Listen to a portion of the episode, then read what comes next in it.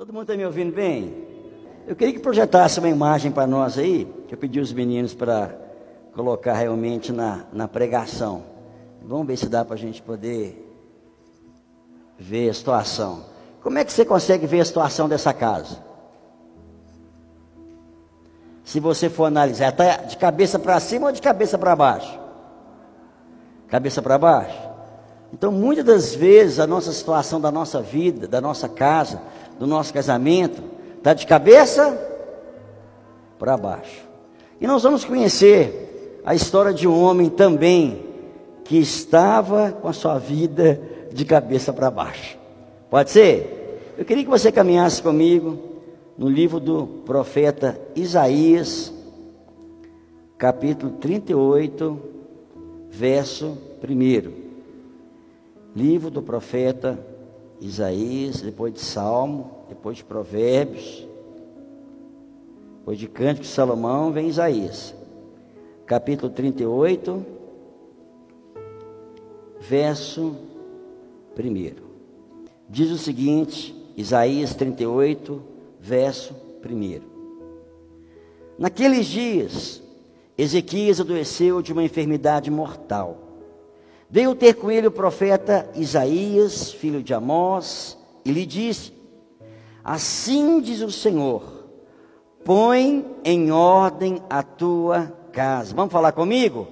Põe em ordem a tua casa. De novo, põe em ordem a tua casa, porque morrerás e não viverás. Então virou Ezequias o rosto para a parede e orou ao Senhor e disse: Lembra-te, Senhor, peço de que andei diante de ti com fidelidade, com interesse de coração, e fiz o que era reto aos teus olhos. E chorou muitíssimo. Então veio a palavra do Senhor a Isaías dizendo: Vai-te, vai Ezequias, e diz: Assim diz o Senhor, o Deus de Davi, teu pai: Ouvi a tua oração e vi as tuas lágrimas. Acrescentarei, pois, aos teus dias quinze anos. Livrar-te-ei das mãos do rei da Síria, a ti e a essa cidade. Defenderei essa cidade ser-te-á isso da parte do Senhor como sinal de que o Senhor cumprirá esta palavra que falou. Eis que farei retroceder dez graus a sombra lançada pelo sol declinante no relógio de Acás. E assim retrocedeu sol os dez graus que havia declinado. Olha aqui para mim, querido, o contexto desta história. Ezequias era um rei e foi um dos maiores reis de Judá. Ele assumiu o trono com apenas 25 anos de idade. E ele reinou 29 anos ali em Israel. E Ezequias, ele conduziu o povo aos caminhos do Senhor. Diz a palavra que ele era filho do rei Acás. E que o rei Acás era muito mau, muito perverso. E que não andou no caminho do Senhor. Mas diz a palavra que o rei Ezequias foi totalmente contrário ao seu pai. Ele andou retamente nos caminhos do Senhor. E a Bíblia declara também que nunca houve, nunca houve na história de Israel um rei tão justo, tão íntegro, tão fiel como o rei Ezequias. Só que apesar de ser um rei tão excelente, diz o texto que ele estava com uma doença muito grave. E também não basta só ter uma doença grave. Ele estava enfrentando um problema político, onde a grande Assíria, onde tinha um rei muito mau também chamado Senaqueribe, estava para invadir Israel. E o rei Ezequias sabia que eles não tinham condição nenhuma, o exército de Israel, lutar contra o exército da Síria. É mais ou menos um Estados Unidos hoje com o Brasil. Se os Estados Unidos brigar com o Brasil hoje, vira pó uma sombrinha para os Estados Unidos, que é para o Brasil. Então a mesma coisa aqui na situação. Ezequias estava com dois problemas. Primeiro, uma doença muito grave e uma doença de morte. Segundo, estava sofrendo ameaça de uma guerra muito grande contra uma grande nação que é a Síria contra Israel. Olha então que pressão que esse rei estava atravessando. Por um lado, lutando com uma doença de morte. o outro lado, ameaçado em ser totalmente derrotado por uma grande nação. Mas o que eu quero mostrar para vocês aqui, queridos, a excelência de Deus, o que que Deus faz para nos ensinar que Ele é Deus.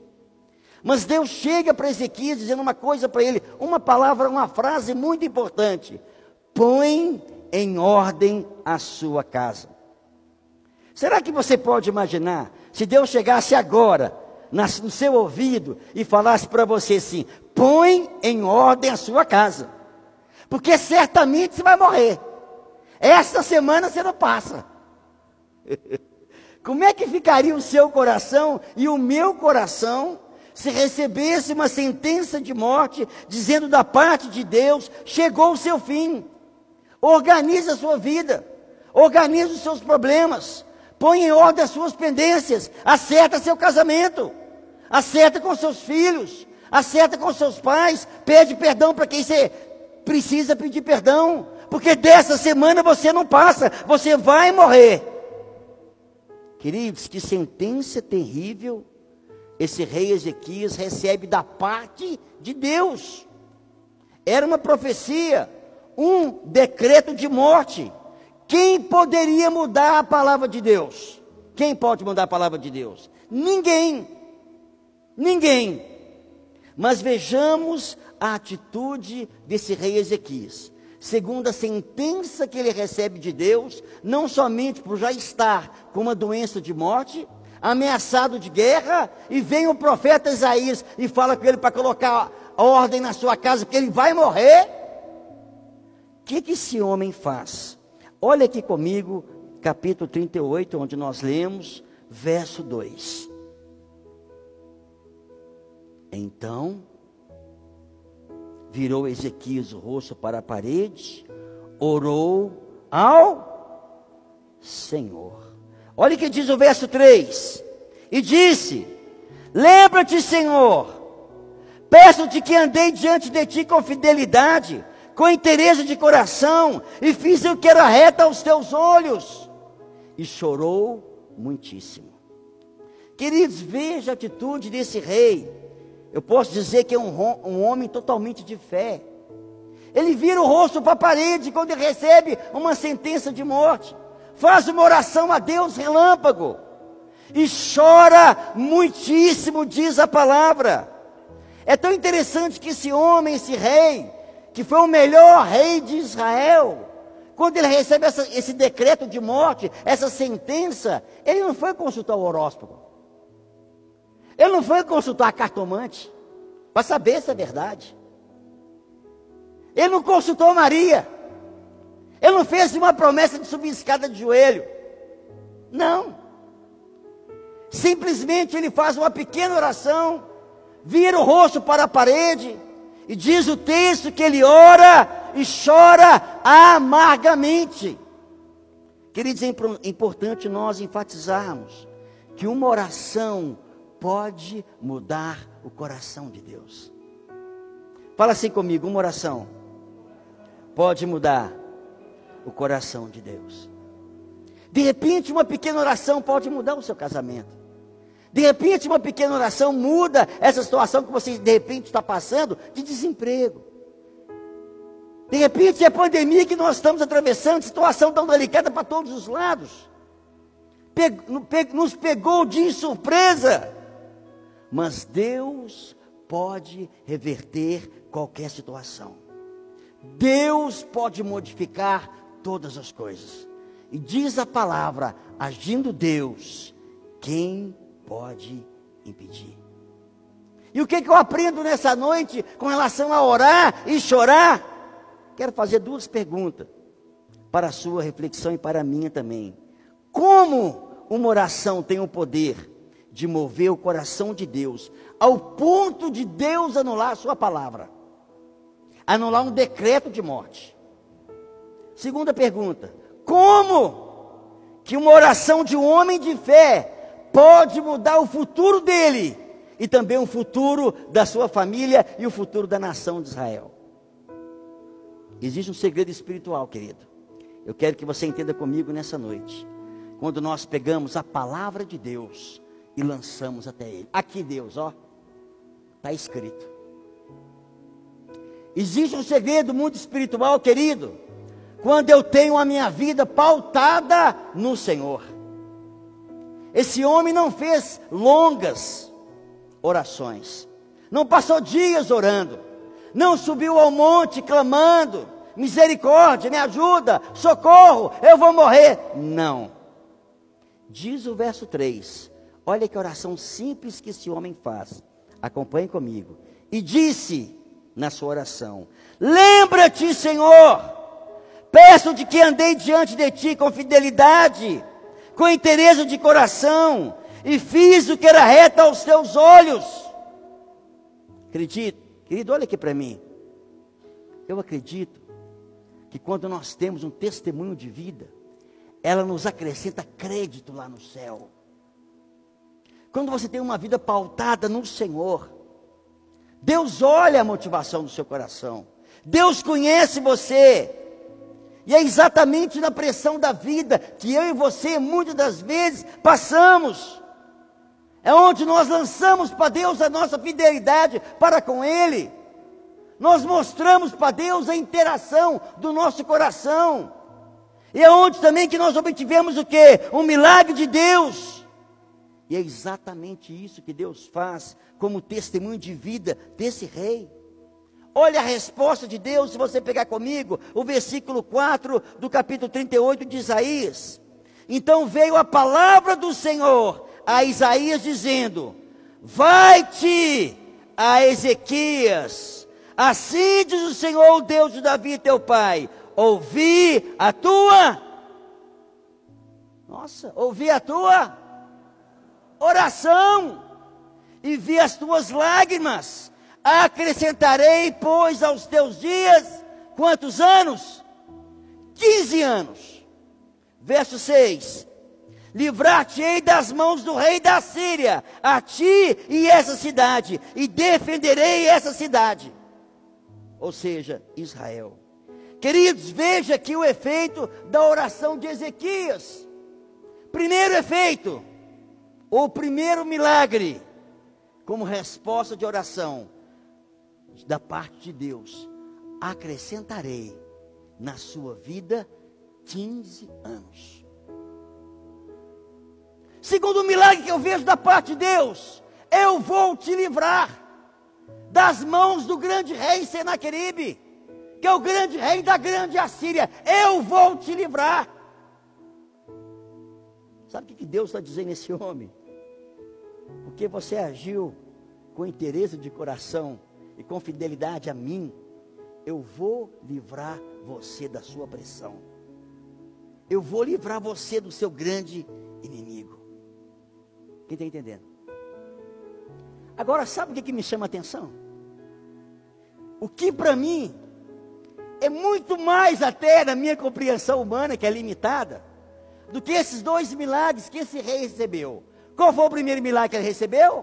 Acrescentarei 15 anos da sua vida. Você não vai morrer hoje, não. Eu te dou mais 15 anos. Primeiro milagre. Segundo milagre que Deus deu a esse homem, depois de mudar a sentença dele. Eu vou livrar você da grande nação, que é a nação da Síria. Ah, você não está duvidando, não? Que eu vou operar esse milagre extraordinário na sua vida? Eu te dou um sinal. Presta atenção. Eu te dou um sinal. Aí vem um terceiro milagre de Deus frente a uma situação de pressão, frente a uma situação delicada, frente a um homem que tem testemunho. Querido, eu vou falar para vocês. Como eu gostaria de ter um testemunho desse homem. Como eu gostaria de ter um testemunho desse homem. Que exemplo de vida, meu Deus. Olha o que, que Deus fala, se você está duvidando ainda dos dois milagres que eu faço na sua vida, Diz aqui o verso 7, acompanha comigo. Ser-te isso da parte do Senhor, como sinal de que o Senhor cumprirá essa palavra que falou. Verso 8: Eis que farei retroceder 10 graus a sombra lançada pelo sol declinante no relógio de Acás.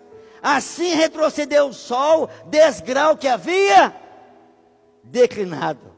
Olha aqui para mim, querido. O que que isso significa? Deus estava dizendo para Ezequiel: Ezequiel, você está duvidando de mim? Que eu vou curar você e vou te dar 15 anos. Você está duvidando de mim que eu vou te livrar da grande nação Assíria? Eu vou te dar um sinal então. Sabe o que, que eu vou fazer? Eu vou declinar, eu vou retroceder para trás, vou andar mesmo.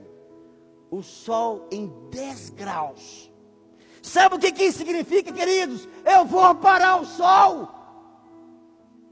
O sol não andará, né? ou seja, a terra não vai circular na sua transladação em volta do sol, vai não. Porque eu vou parar o sol para você ver que eu sou Deus. Sabe para quê? Para mostrar para esse rei que ele tem poder. Por isso que eu falo para vocês, querido, que não é só os dois milagres que é tão importante, porque é lógico que é muito importante. Mas você sabe o que é um Deus parar o sol? O que, que isso quer nos dizer? Quando Deus para o movimento de translação da terra, ou seja, Ele para o sol. Isso me fala do fator tempo. Retroceder o sol em 10 graus, querido, sabe o que, que significa? Voltar o relógio 40 minutos. Quem está com o relógio de pulso aí? Levanta a mão. Pega o seu relógio e volta 40 minutos. Você pode fazer isso com o tempo? Fala comigo, pode ou não? Pode ou não? Não! Ninguém pode fazer isso. Ninguém pode parar o relógio. Ninguém pode voltar atrás 40 minutos. Nesse momento que nós estamos aqui agora, voltar 40 minutos atrás. Como que eu vou voltar? Eu estava tomando banho ainda. Eu estava vindo para cá. Como que eu posso voltar o tempo? Eu não posso voltar o tempo. Mas foi isso que Deus fez, querido, na realidade. Parou o tempo do relógio. Simplesmente para dar sinal a um filho que ama. Talvez você não sabe, querido, eu pesquisei um pouco. Há dois momentos que Deus para o sol durante toda a existência da humanidade. Quem sabia disso? Há dois momentos que Deus para o sol em toda a existência da humanidade até nesse momento agora. Primeiro momento foi quando Josué estava lutando e ele estava perdendo a guerra durante o dia e não podia escurecer. Ele chega diante de Deus, Deus, está escurecendo. E se o sol for embora, nós vamos perder a guerra.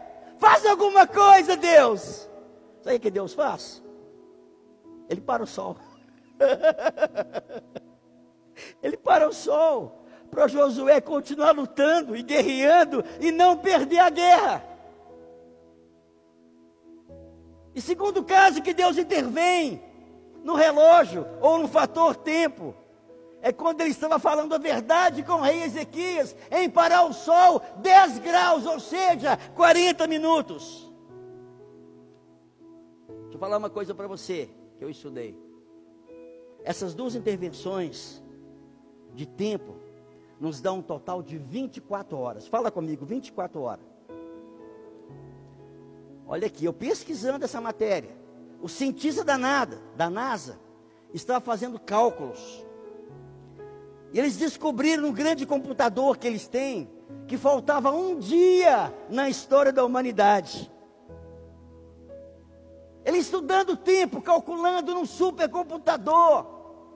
Eles chegaram à conclusão por cálculos matemáticos, porque o homem não consegue, somente um supercomputador, que estava faltando 24 horas na humanidade. Só que estava ali um dos cientistas que era crente. Ele falou assim: não tem lógica esse negócio, não. Só pode ser uma coisa, porque eu conheço a Bíblia um pouco. O momento que Deus parou o tempo com Josué, e o momento que Deus parou o tempo com o rei Acas para dar um sinal para ele. Só tem esse pastor, porque eu não conheço outro. E até hoje não tem nenhuma comprovação que existe, querido, uma outra indagação ou uma outra explicação. Porque a Bíblia diz: bem-aventurado aqueles que não veem e crerem. Eu não estou vendo isso não, mas eu creio. A Bíblia diz que passará o céu e a terra, mas as palavras do Senhor jamais irão passar. Ou talvez você pode argumentar comigo: ah, isso é história sem efeito. Isso é uma lenda. É uma historinha. Querido, se você pensa assim, esse é o sinal do terceiro milagre que houve da parte de Deus para o seu grande servo Ezequias. A terra gira em movimento contrário, só que ela regride, ela para no tempo. Se você pegar fazendo os cálculos, quando Deus para o tempo para que Josué estava lutando, dá um total de 23 horas e 20 minutos. Isso cientistas da NASA fazendo. Eu pesquisei. Eles calcularam lá e viram realmente que quando Deus parou o sol para que Josué pudesse lutar em dia, em dia ainda, para poder ter vitória dos seus inimigos, para não chegar à noite, deu exatamente 23 horas e 20 minutos. E quando Deus faz novamente retroceder o sol, aqui com Ezequias, dá exatamente 40 minutos. Vamos lá, na matemática. Se eu pegar 23 horas e 20 minutos com 40 minutos, dá um total de 24 horas um dia. Eu acho que, acho que Deus merece uma salva de palmas.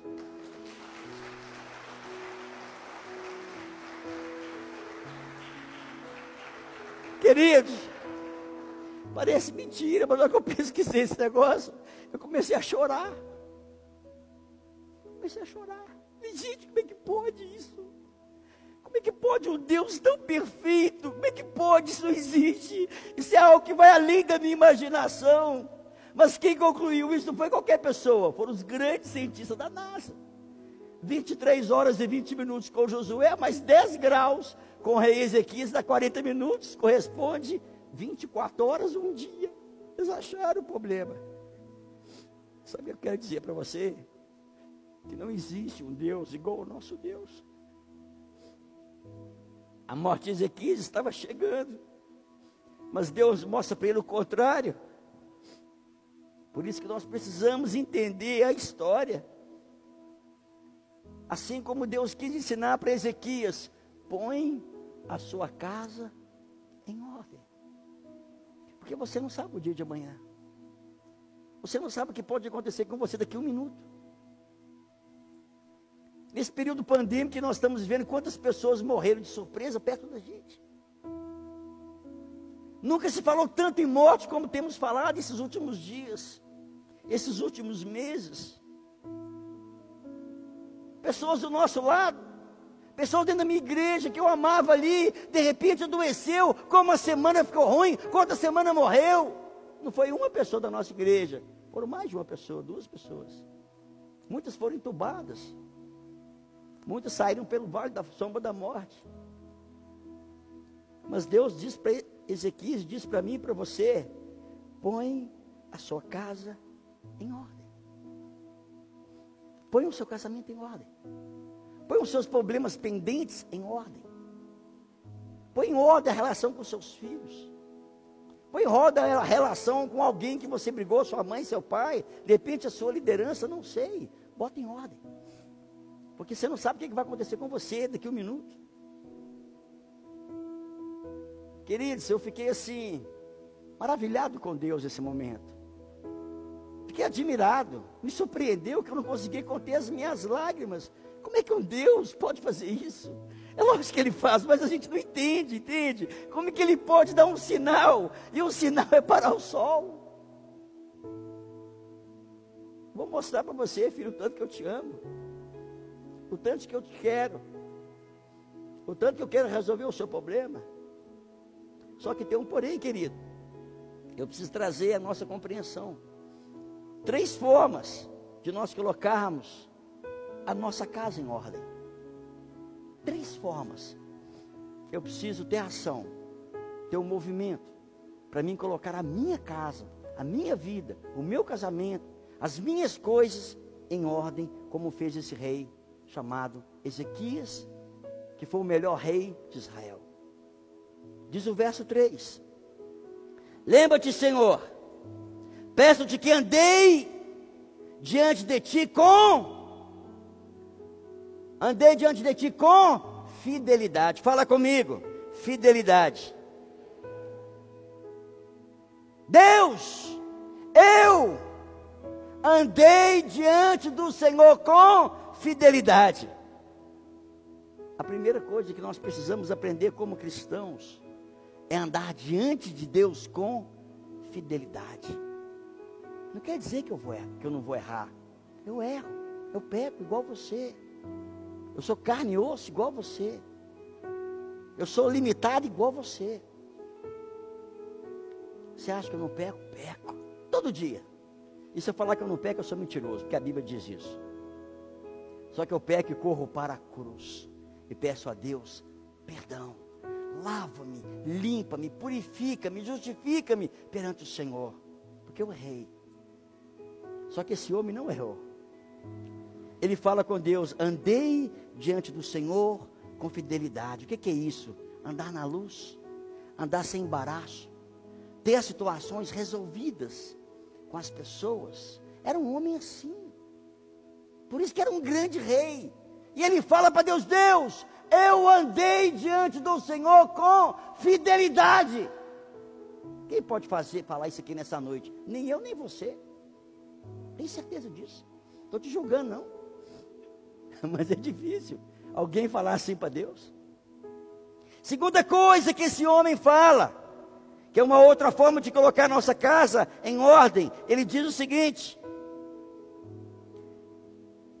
com inteireza de coração. Fala comigo, inteireza de coração.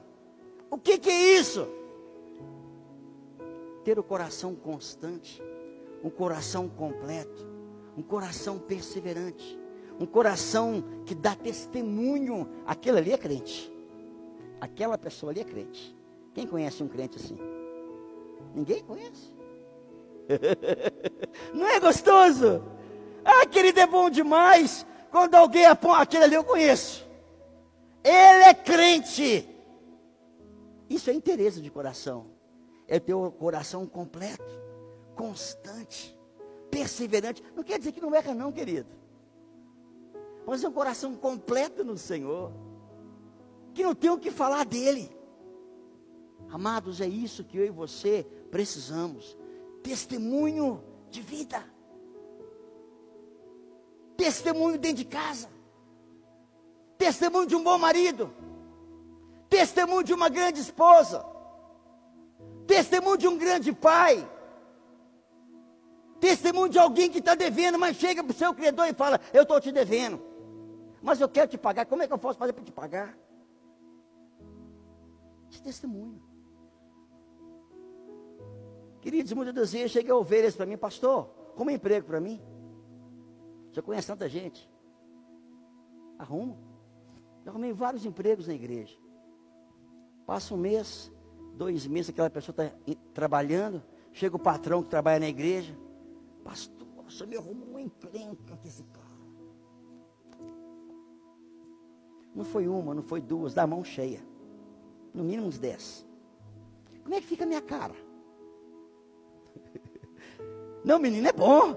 Menino aqui na igreja, ele faz isso, faz aquilo, faz tudo. Menino é bom, pode arrumar emprego para ele, fulano. Tá bom, pastor. Segundo a sua palavra que eu te conheço, eu vou arrumar emprego para ele. Arruma, dá um pepino para mim depois. O que, que é isso? Testemunho. Testemunho. Queridos, aqui estamos falando de um tremendo homem de Deus. Em dizer para Deus, eu fui constante com o Senhor. O meu coração foi completo. Eu sempre perseverei. Sempre dei bom testemunho de um grande rei. Sempre julguei a nação de, de Israel com sabedoria. Sempre coloquei nas balanças os termos, Deus. Eu andei diante do Senhor com interesse de coração. Isso é tremendo. Eu vou chegar lá.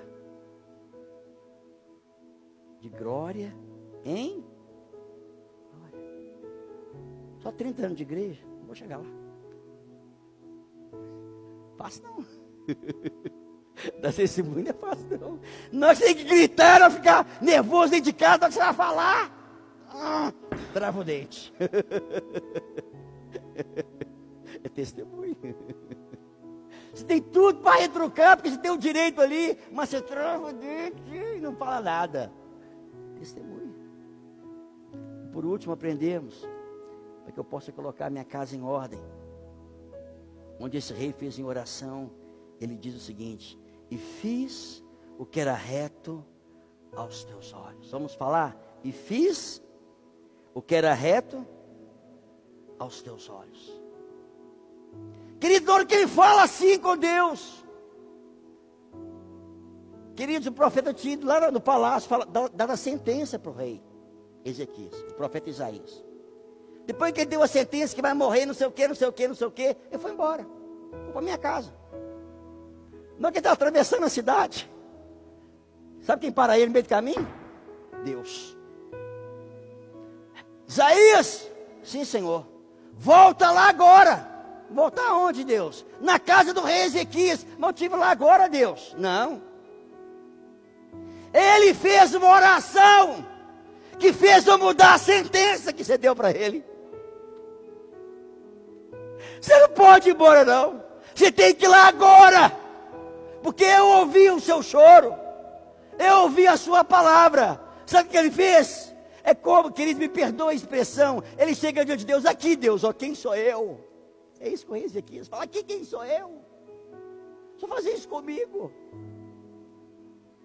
Deus, no mesmo instante, muda a sentença de um rei. Porque o rei sempre guardou com integridade os mandamentos do Senhor. Querido, se eu aprendo assim, meu Deus, como eu tenho que aprender sobre a Bíblia? Como eu tenho que aprender com os testemunhos? A gente acha que sabe, a gente não sabe nada.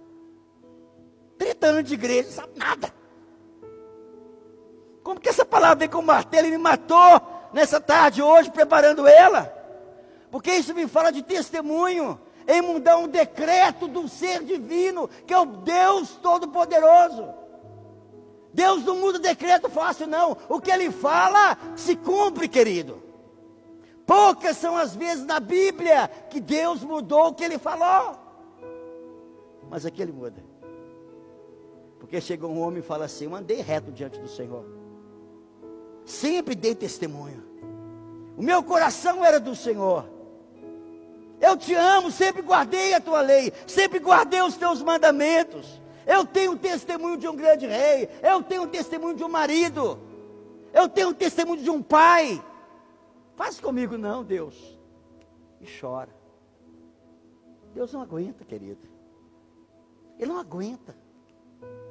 Se tem uma coisa que, que move o coração de Deus, é quando nós chegamos diante dele com o coração quebrantado. Por que, que Davi foi um homem segundo o coração de Deus? Porque na mesma hora que ele era confrontado, como foi pelo profeta Natan, quando tinha deitado lá realmente com aquela mulher, nossa, o que, que eu fiz? Eu pequei. Meu Deus, eu pequei. Hoje não, a gente peca. Ah, não, foi por causa do fulano. Eu atrasei aqui, pastor, porque o, o ônibus, você sabe como é que é, pastor. A gente erra, transfere o problema para outro é minha esposa, é meus filhos, é a situação. A gente não assume, não falo de você não, é você e eu, nós não assumimos o nosso erro. Ao passo que poderia dizer, não, eu errei com você, você me perdoa. Em nome de Jesus, eu errei com você. Meu amor, eu errei com você. Não deveria ter falado o que eu falei. Saiu sem querer, você me perdoa. Isso é andar retamente com Deus, querido. E é dessa maneira que nós precisamos andar, segundo os conselhos da palavra de Deus. E se eu quero pôr a minha casa em ordem, eu preciso observar esses conselhos, andar com fidelidade diante de Deus. Segundo conselho que quero trazer para nós essa noite. Guarda no coração seu. Fiz Andei com interesse de coração, ser constante, ser completo e falar para Deus o seguinte: eu fiz o que era reto aos teus olhos. Aí acabou. Aí não importa a situação que você esteja. Não importa a pressão da vida que você esteja andando. Se Deus tiver que parar o sol pela sua causa, Ele para. E vai completar a terceira vez. Só para provar para você que a palavra dele se cumpre mesmo. Para provar para você que ele te ama com amor eterno. Deus é Deus. Deus não muda. Se a sua casa está de cabeça para baixo, e você não sabe o que sucede daqui uma hora, daqui um minuto ou um segundo com você, pega esta palavra, como eu peguei para o meu coração, e põe a sua casa em ordem. Porque o dia que você precisar de socorro, Deus vai levantar o exército do céu, os anjos, com a espada desembainhada de fogo, para poder vir, para pelejar contra, a favor da sua vida. Em nome de Jesus. Abaixa sua cabeça nesse momento. Eu não sei como é que você chegou até aqui. Talvez você nem queria vir na igreja hoje. Talvez você encontrou tanta dificuldade com os filhos, com os afazeres de casa. Talvez você saiu do seu trabalho correndo. Você, hoje eu vou. E Deus tinha que falar algo com você. Ou talvez você que foi convidado por alguém aqui nesta noite. E Deus precisava falar contigo. Mostrar para você que Ele é Deus. Que Ele é o mesmo ontem, hoje e será por toda a eternidade. E se você precisa de uma resposta de Deus de imediato, assim como Deus deu uma resposta para esse rei também de imediato, eu queria que você ficasse de pé. Se você precisa de uma resposta de Deus de imediato, eu queria que você ficasse de pé. Só aqueles que precisam de uma resposta de Deus de imediato, de uma intervenção divina de imediato. Nós vamos orar. E eu creio que o Deus de Israel, Ele vai intervir na sua causa. Ele vai intervir na sua situação. E você vai acordar amanhã e verás o milagre do Senhor. E se você vê o milagre do Senhor, você vai chegar para o seu pastor, pastor, aconteceu comigo, eu preciso dar um testemunho. Eu preciso contar, pastor. Coloca a mão no seu coração se você puder. Se não puder, não tem problema. Eu queria que nós tirássemos um cântico.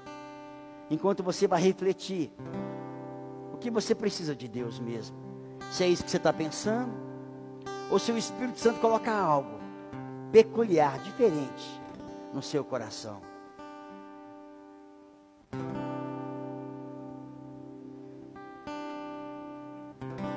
Deixa o Espírito Santo falar por meio da oração. Deixa ele soprar aos seus ouvidos. Deixa ele trazer uma resposta, de repente, agora, de uma decisão que você precisa tomar amanhã. E que a partir de hoje, nunca mais a sua vida seja a mesma. Mas que você experimenta o milagre do Deus Todo-Poderoso, guardião das portas de Israel aquele que é, que era e que será para todos sempre. Em nome do Senhor Jesus. Gênesis capítulo 5, a partir do verso 1. Quem achou diz amém, dá um glória a Deus. O pessoal está afiado de Bíblia. Gênesis capítulo 5, a partir do verso 1, está escrito assim: Este é o livro da genealogia de Adão. No dia em que Deus criou o homem, a semelhança de Deus o fez.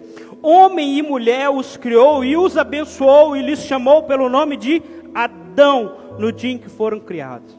Alguma versão pode estar escrito assim: homem e macho e fêmea os criou e os abençoou e lhes deu o nome de homem com H maiúsculo no dia em que foram criados. Essa semana no domingo Acho que a maioria de vocês viram a notícia da morte do MC Kevin. E eu queria ler uma reportagem. E essa reportagem, ela começa parafraseando um texto de Billy Graham, onde ele diz: "A Bíblia é mais atual do que o jornal de amanhã". E ele começa a dizer: "Olha, uma tragédia que poderia ter sido evitada se a sociedade prezasse mais pela moral do que pelo sexual. Sim, Podemos expressar respeito e condolências aos mortos, mas não podemos enterrar vilões morais como heróis de uma cultura sexual.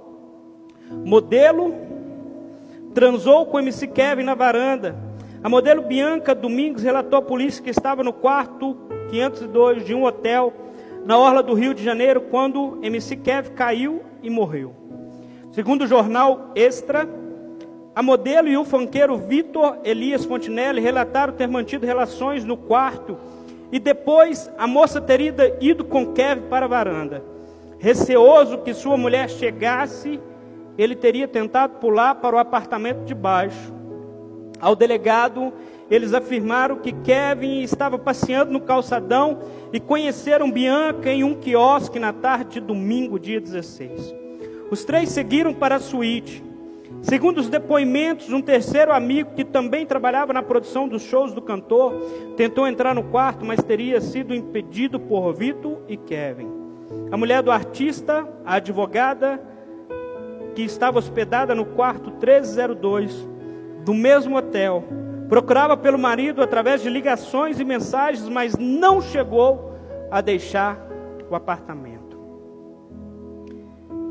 Algo que me marca nesse texto é que ele começa dizendo: olha, uma tragédia que poderia ter sido evitada, uma tragédia que poderia ter sido parada, que não tinha necessidade de ter acontecido. E essa tragédia só aconteceu porque famílias doentes estavam estabelecidas. Porque homens que não foram capazes de assumir o seu papel estavam estabelecidos. Porque famílias omissas foram estabelecidas. O texto de Gênesis, quando fala, olha, existe o livro da genealogia de Adão. E aí ele começa a explicar que Deus criou o homem e mulher, ou macho e fêmea, e os criou. E ele lhes abençoou e chamou de Adão. A palavra que está sendo utilizada ali, no grego, no hebraico, na verdade, ela dá a identidade de macho e fêmea. E quando fala Adão com A maiúsculo, ou então homem com H, está querendo dizer que o indivíduo se tornou um ser humano humanidade, homem, humano. E quando nós vemos esse texto, esses dois relatos, onde que Deus cria o homem, cria a mulher e os abençoa e fala: olha, a união de vocês dois projeta a humanidade. E aí nós vemos uma sociedade caída, um tempo caído.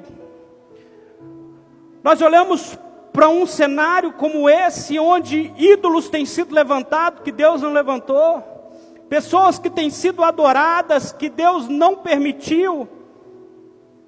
E aí a gente vê uma geração que está dentro da igreja. A gente vem para nós e aí nós olhamos para todo esse cenário e nos deparamos com uma sociedade também corrompida. Nos deparamos com princípios que não têm sido estabelecidos. Quando nós olhamos em relação a Adão e Eva, nós vemos que quando Deus cria Eva, o mundo já tinha sido criado, todas as coisas já tinham sido estabelecidas. Adão já tinha dado nome a todos os animais, Adão já estava na boa lá em todas as coisas.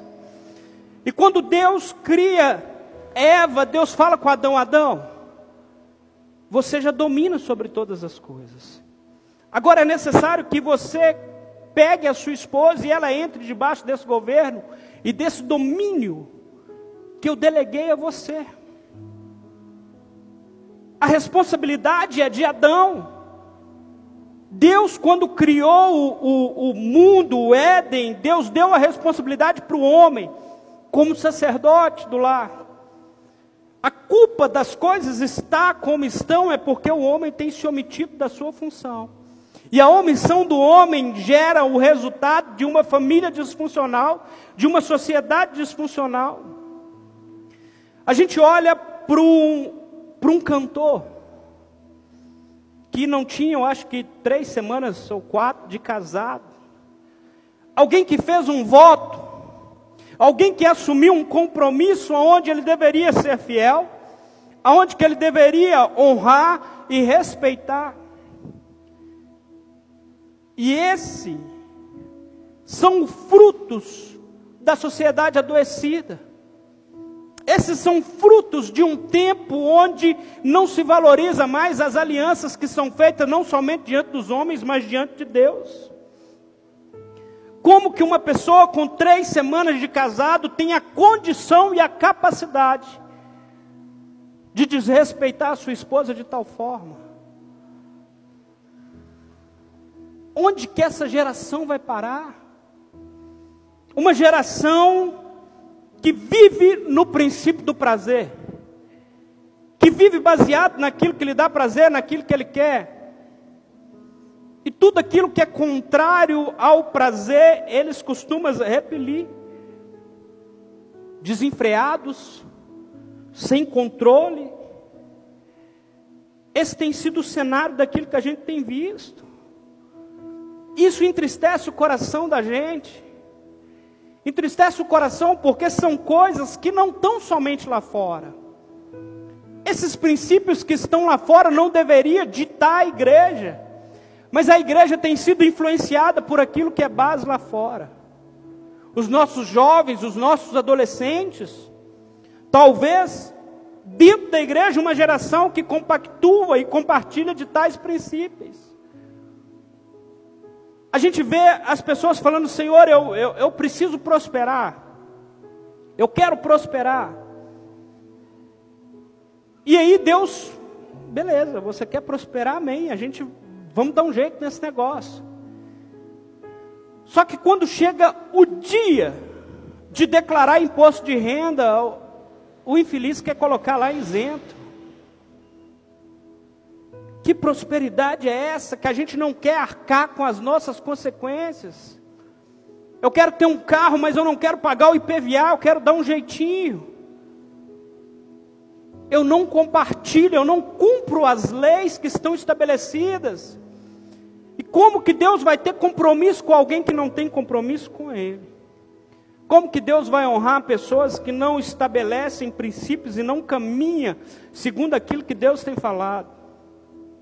Quando a gente olha esse texto de Gênesis, esse texto está falando: olha, eu, quando Deus cria o homem, cria a mulher, os abençoa e os une, e os chama de homem, de humanidade, Deus está querendo dizer: olha, através de você estabelecerá o princípio.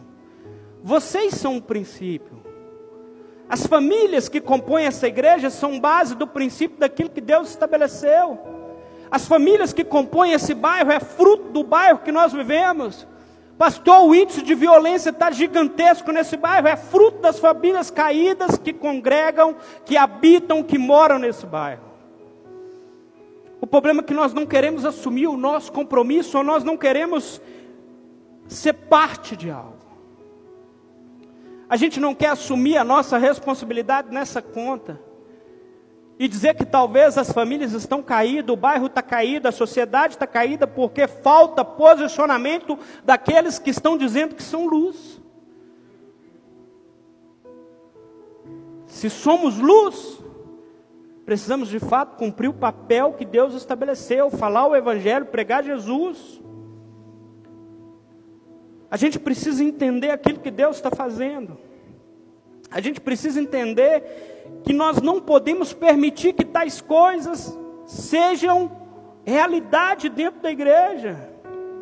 Uma tragédia que poderia ter sido evitada se a sociedade prezasse mais pela moral do que pela sexual. Nós vivemos um tempo onde que a nossa sociedade se move pelo sexual. vida de santidade, vida de temor ao Senhor tem sido trocada por prato de lentilhas. Tem um texto que está lá em 1 Tessalonicenses, capítulo 5, versículo 23. Diz assim: E o mesmo Deus de paz vos santifique em tudo e todo o vosso espírito e alma e corpo sejam plenamente conservados, irrepreensíveis para a vinda do nosso Senhor Jesus. Paulo, quando escreve o texto de Tessalonicenses, Ele começa dizendo: E o mesmo Deus da paz santifique em tudo, santifique em tudo, todas as áreas da sua vida.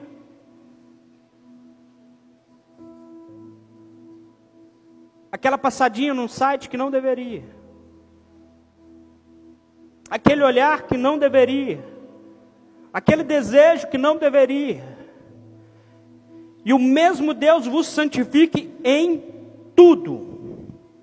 E aí, se a gente tiver na dúvida de que tudo que ele está falando, e aí ele continua falando: olha, o espírito, a alma e o corpo. Em outras palavras, ele está falando que todas as áreas da sua vida sejam santificadas. A gente acha que Cristo veio para a parcialidade da nossa vida. Muitas das vezes nós temos o um entendimento dentro da igreja que Cristo veio talvez para resolver os nossos problemas, para apaziguar a ira da esposa, para trazer um pouco de paz no meu casamento. Cristo não veio para isso. Embora isso seja parte da caminhada de quem caminha com Cristo, mas resumir a vinda e o propósito de Cristo para isso é loucura. E nós temos feito isso. Cristo veio para resolver as minhas finanças. Cristo veio para resolver o meu casamento. Cristo veio para resolver uma um problema ou uma demanda que eu não tenho condição de resolver. Amém? Amém. Cristo resolve, Cristo abençoa, Cristo muda casamento, restaura, transforma.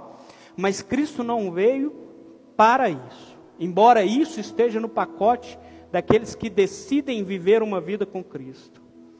Cristo veio para fazer e voltar o relacionamento. No livro de Hebreus fala que os nossos pecados faz a separação entre nós e o nosso Deus.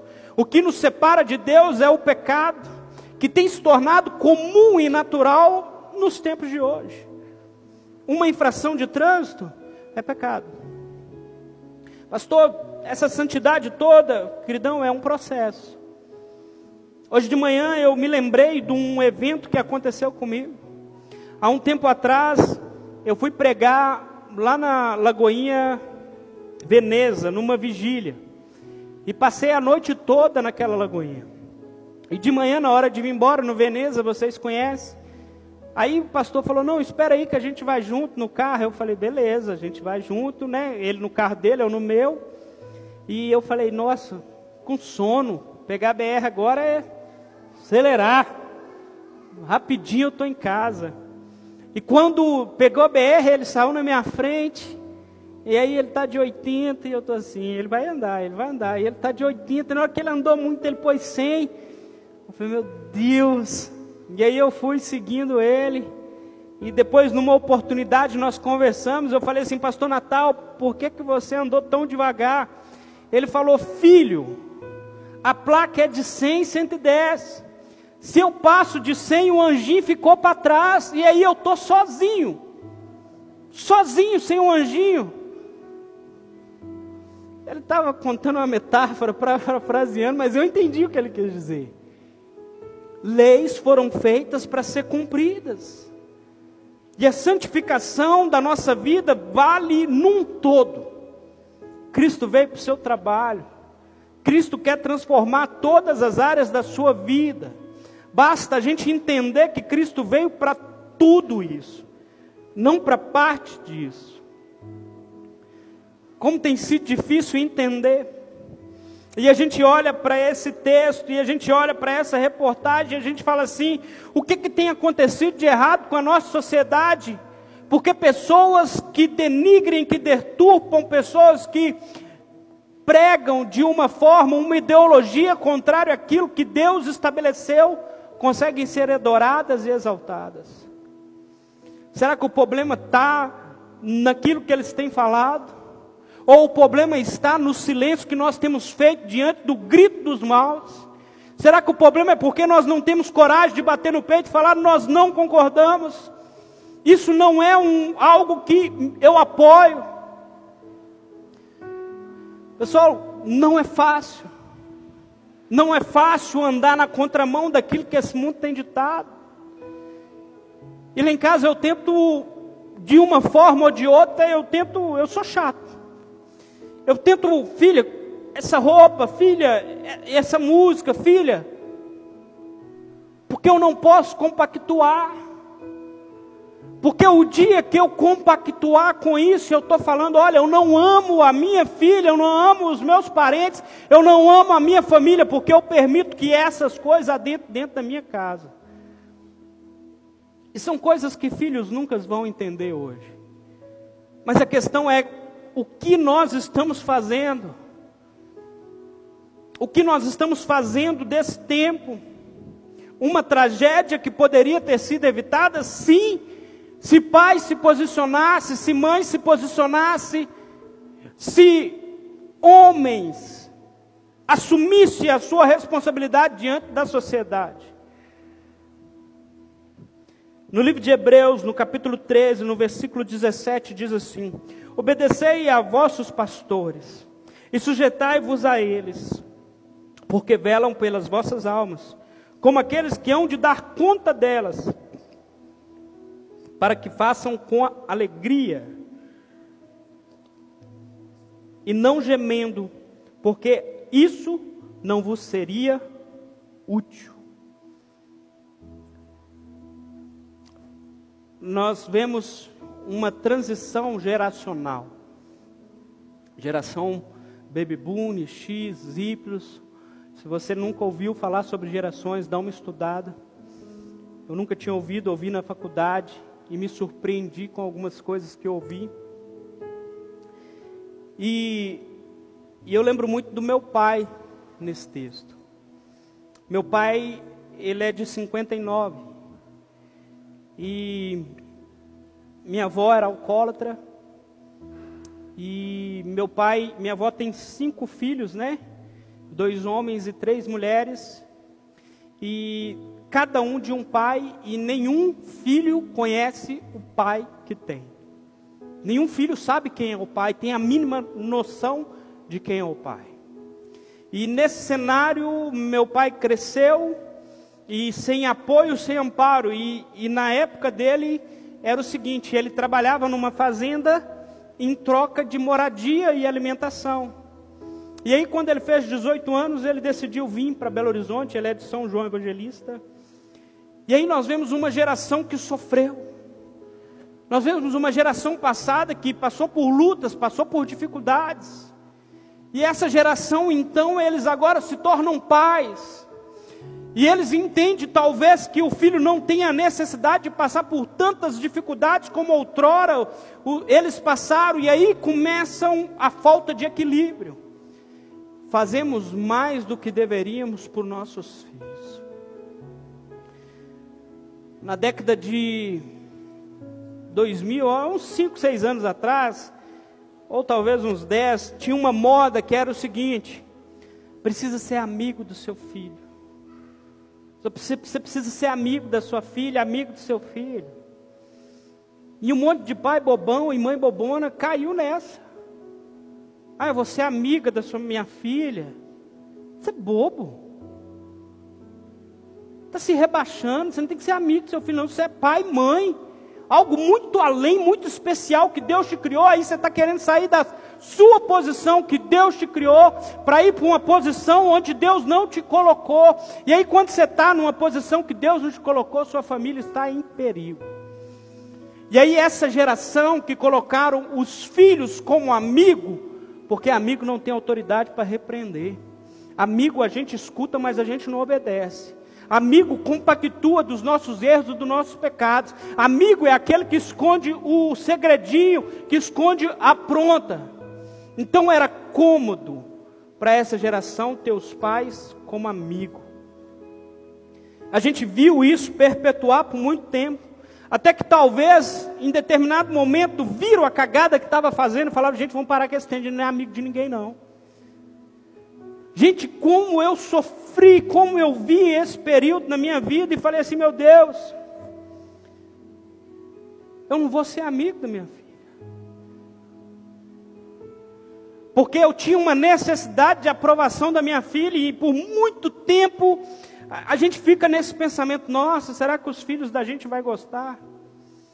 Pais que não são resolvidos sentimentalmente que se o filho fazer uma birrinha, virar a cara, ai meu filho está com raiva de mim.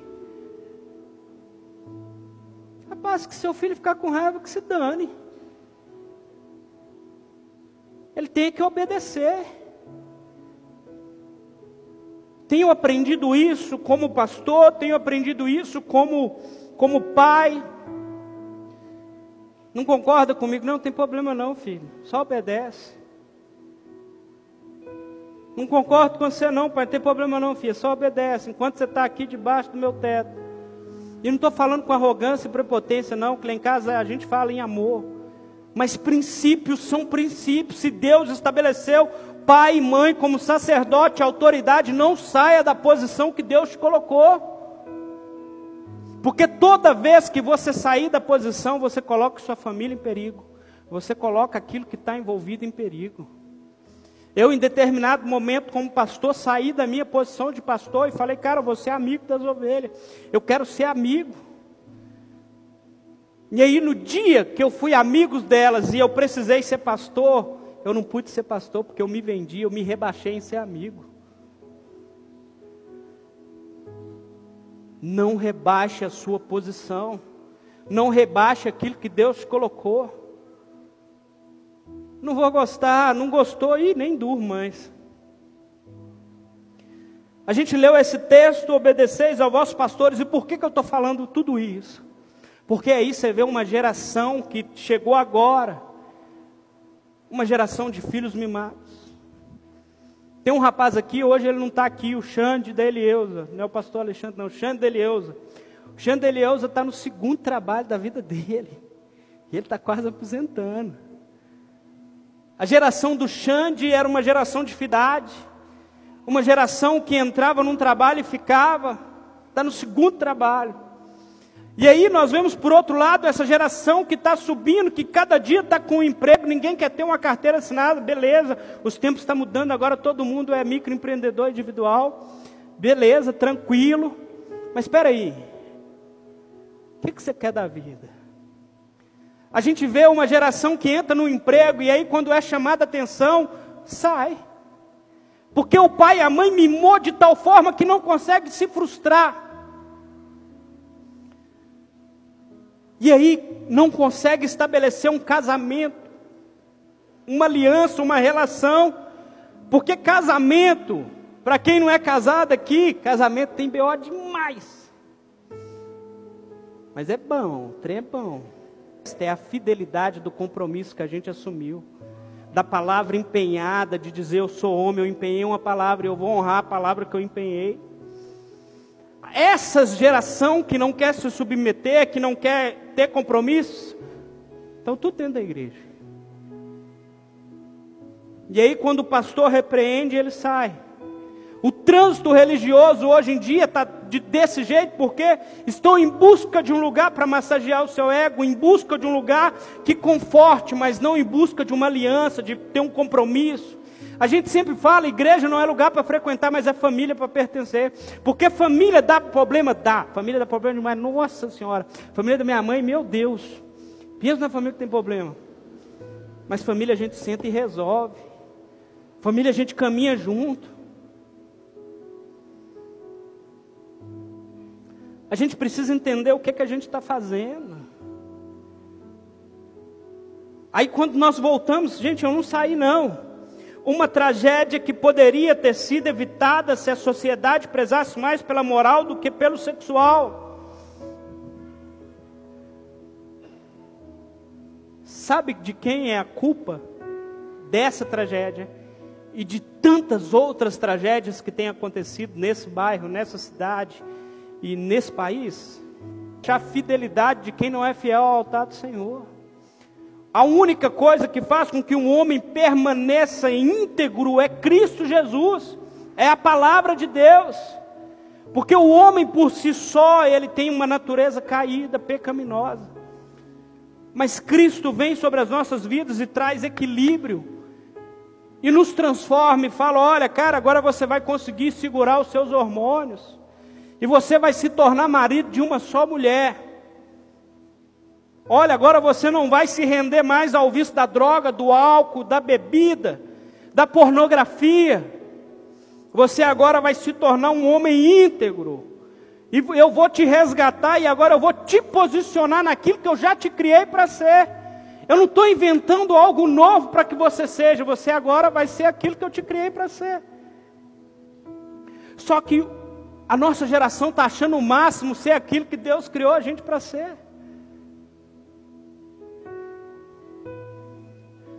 A gente, esse final de semana eu tive, que passou eu, Vinícius Adalberto, a gente estava num, num congresso de homens. E eu ouvi um negócio lá que eu falei, meu Deus, eu não estou ouvindo um negócio desse não. O pastor que pregou, ele vai estar conosco aqui. Nós vamos ter um congresso de homens aqui. E eles feia dentro da igreja, eu já vi rosa ungida, eu já vi vender feijão para curar Covid, eu já vi muita coisa. Mas eu nunca tinha visto um congresso para ensinar o homem a ser homem. A gente está precisando reaprender a ser aquilo que Deus nos criou. E por que que isso tem acontecido? Porque nós estamos cedendo aonde não deveríamos ceder. Estamos permitindo que princípios que não são cristãos, que não são estabelecidos, entrem na nossa casa, entrem na nossa família. E quando eu falo nesse texto que a culpa desse cenário na sociedade é nossa, e para mim a culpa é nossa. Você não precisa me responder. Mas qual foi a última vez que você falou de Jesus para alguém?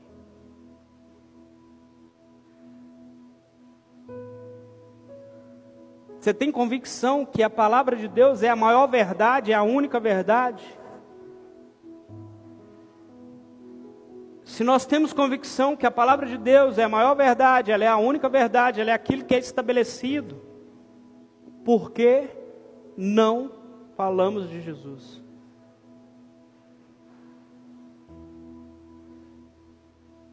Por que não compartilhamos a verdade?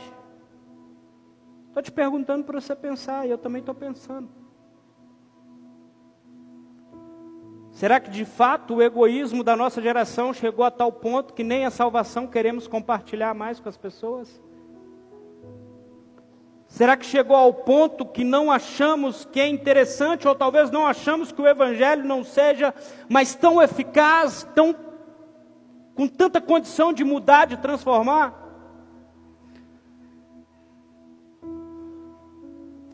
Ou porque estamos omitindo e precisamos novamente reaprender o que é ser filho de Deus, o que é ser um cristão? Em Ezequiel, no capítulo 22, no verso 30. Quem tiver com a Bíblia aí, quiser abrir, Ezequiel. Não é o nosso aqui, não, é o profeta.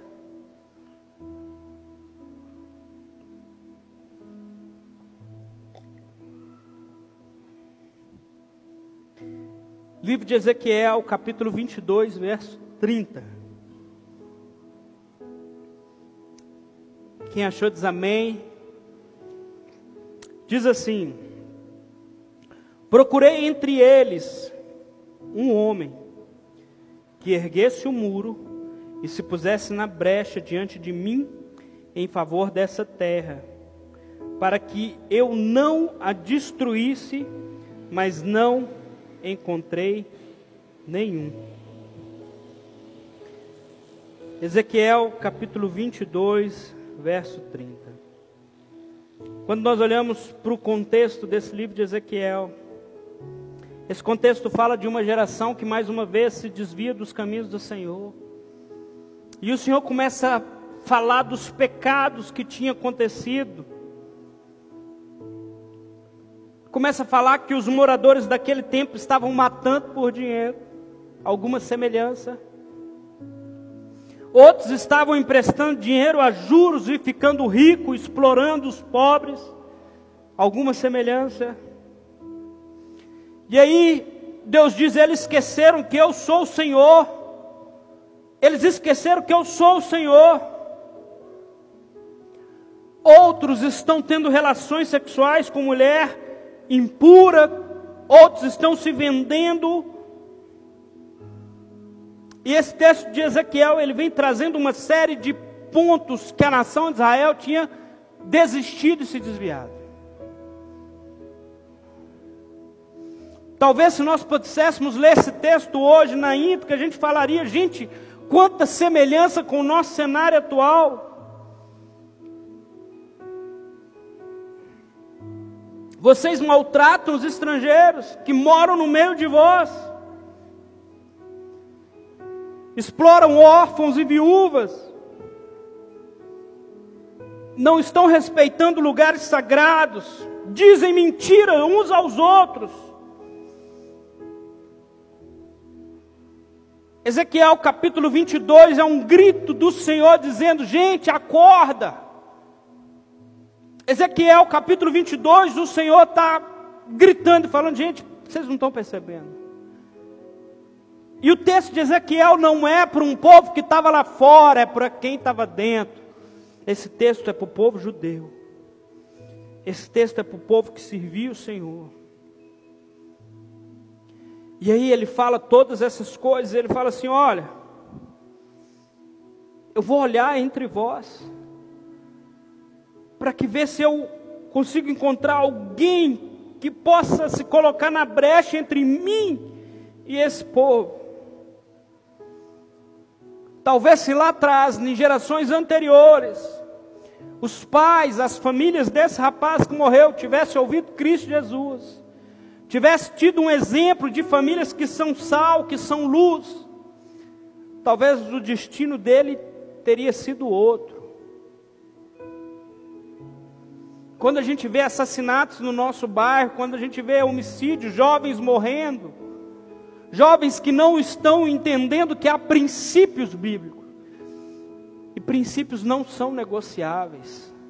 Honra teu pai e tua mãe para que te prolongue os dias de vida e que te vá bem. Jovens que não honram pai e mãe, e aí está morrendo o tempo todo, vítima de violência, ou violência de armas, de fogo, de faca, de violência automotiva, violência do trânsito, porque não respeitam as leis, porque infligem as leis, porque vivem baseado no princípio de prazer. Não, vou dar uma aceleradinha aqui. Vai, vai para o inferno junto ainda. A gente precisa ensinar os nossos filhos e a gente precisa ser exemplo para que mais tragédias como essa não aconteçam. Que haja entre nós homens e mulheres dispostos a ser exemplo para a próxima geração. De homens de uma mulher, de homens honestos, de homens íntegros, de homens de caráter, de mulheres que estabelecem princípios do Senhor, que vivem a palavra de Deus. Que a palavra não seja só aberta e pregada num culto de domingo. Não permita que a sua família seja vendida ou seja entregue de bandeja para isso que esse tempo está ditando. O pessoal do louvor pode subir. A gente precisa se posicionar, a igreja precisa se levantar, a igreja precisa falar daquilo que Deus é, a gente precisa amar e, e aí eu entro num, num outro ponto. A gente não quer criar vínculo. A gente não quer criar laço. E aí eu não quero criar vínculo, porque quando eu não crio vínculo, eu não pertenço. Eu sei que talvez muitos de vocês têm histórias terríveis que viveram dentro da igreja. Eu peço perdão para vocês em nome daquilo que vocês viveram mas a gente precisa ter um local que a gente chame de nosso. A gente precisa ter um local onde a gente fala, cara, eu, eu, eu amo esse local. Embora talvez não seja perfeito, tenha defeitos, embora talvez há, há coisas que é, talvez poderia ter sido feito de outra forma, mas eu amo esse local. Porque quando você oferece Cristo para uma pessoa, entenda, ela quer saber que tipo de Cristo que ela está vendo na sua vida. Ela está vendo um Cristo na sua vida de uma pessoa que congrega numa igreja, que serve numa igreja, que ama uma igreja, ou ela está vendo Cristo na sua vida de uma pessoa que não tem compromisso e aliança com ninguém. Aliança fala muito, fala muito de quem nós somos, fala muito do nosso posicionamento. Tragédias como essas, uma tragédia que poderia ter sido evitada se a sociedade prezasse mais para os princípios bíblicos. Que a Bíblia esteja aberta na sua casa, não só no Salmo 91, mas que seja uma constância. Que você viva de forma digna, íntegra, diante da sua família. A gente carece desse tempo. Coloque sobre seus pés.